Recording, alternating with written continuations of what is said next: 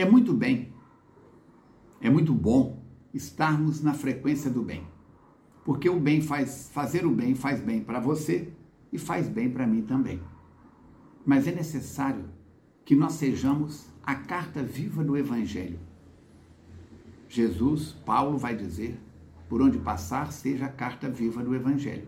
Ele que era o vaso escolhido. Por isso, André Luiz, pelas mãos abençoadas de Chico Xavier, psicografou o livro Agenda Cristã que nós estamos compartilhando com você nos dias ímpares, em forma de podcast e em forma de vídeo nas redes sociais. E a lição de hoje é a de 31. Revele-se. O que é revelar um filme? Antigamente, tirava-se uma foto, tirava-se o filme e ia para ser revelado. Revele-se. Nas lutas habituais, não exija a educação do companheiro. Demonstre a sua. Nas tarefas do bem, não aguarde colaboração. Colabore por sua vez, antes de tudo. Nos trabalhos comuns, não clame pelo esforço alheio. Mostre a sua boa vontade. Nos serviços de compreensão, não peça que o seu vizinho suba até você aprenda a descer até ele e ajude-o. No desempenho dos deveres cristãos, não aguarde recursos externos para cumpri-los. O melhor patrimônio que você pode dar às boas obras é o seu próprio coração. No trato vulgar da vida, não espere que seu irmão revele qualidades excelentes. Expresse você os dons elevados que já possui. Em toda criatura terrestre, a luz e sombra. Destaque sua nobreza, para que a nobreza do próximo venha ao seu encontro. Revele-se. Revelar é colocar para fora o que você traz. Não apenas fale no bem, seja o bem por onde passar. Se você não puder diminuir a fome na sua cidade, diminua a fome de uma família carente dentro das suas possibilidades. Se você não pode pagar escola para as crianças é, analfabetas ou que querem se alfabetizar, adote emocionalmente o filho de alguém que você sabe que está enfrentando uma situação financeira e compre-lhe o material escolar, ajude a pagar a passagem do ônibus ou a pagar a mensalidade da escola, o material escolar. Se você não pode, não tem um caminhão-pipa para diminuir a, a sede, de uma população, dê um copo de água a quem está com sede no caminho. Ninguém é tão pobre que não possa servir, que não possa ajudar. Ninguém é tão triste que não possa dar um bom dia sorrindo, bom dia, uma excelente semana. Ninguém é tão ignorante que não tem uma palavra de esperança para colocar na boca e na boca passar para os ouvidos alheios. Todos nós podemos fazer mais e melhor. Por isso, não vamos exigir compreensão dos outros.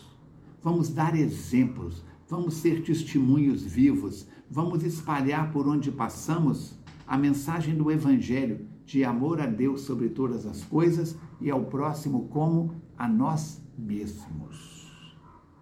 Essa é a proposta do SOS Preces. Tivemos agora recentemente mais uma, um curso do SOS Preces. Essa é a proposta da FEAC. Fora da caridade não há salvação. Fundação Espírita Allan Kardec. Essa é a proposta da Rádio Evoluir. 24 horas no ar com programação 100% espírita, com músicas 100% espírita. Trabalharmos, dar conta dos nossos deveres cristãos. Você está na terra para aprender. E os discípulos perguntaram a Jesus: Mestre, dentre nós, quem que é o mais importante? E Jesus respondeu: Quem é o maior? Eles perguntaram. Uns achavam que era João Batista, outros achavam que era Simão. E Jesus disse: Quem quiser ser o maior, seja o servo de todos. Neste ano de 2023, a palavra com que os trabalhadores da FEAC estamos trabalhando-nos é ministério. Qual o seu ministério na doutrina espírita?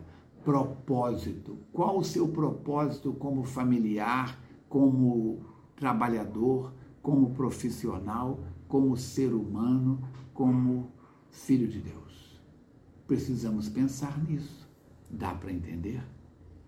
E vamos lembrar: se você está gostando dessa obra, colabore com a divulgação dos ensinamentos trazidos pelos benfeitores do plano espiritual. Adquira um bom livro espírita e ofereça-o de presente a alguém de sua estima. O livro espírita, como eu já disse, além de divulgar os ensinamentos filosóficos, morais e científicos dos espíritos mais evoluídos, também auxilia no custeio de inúmeras obras de assistência e promoção social, escola para crianças, jovens carentes, etc.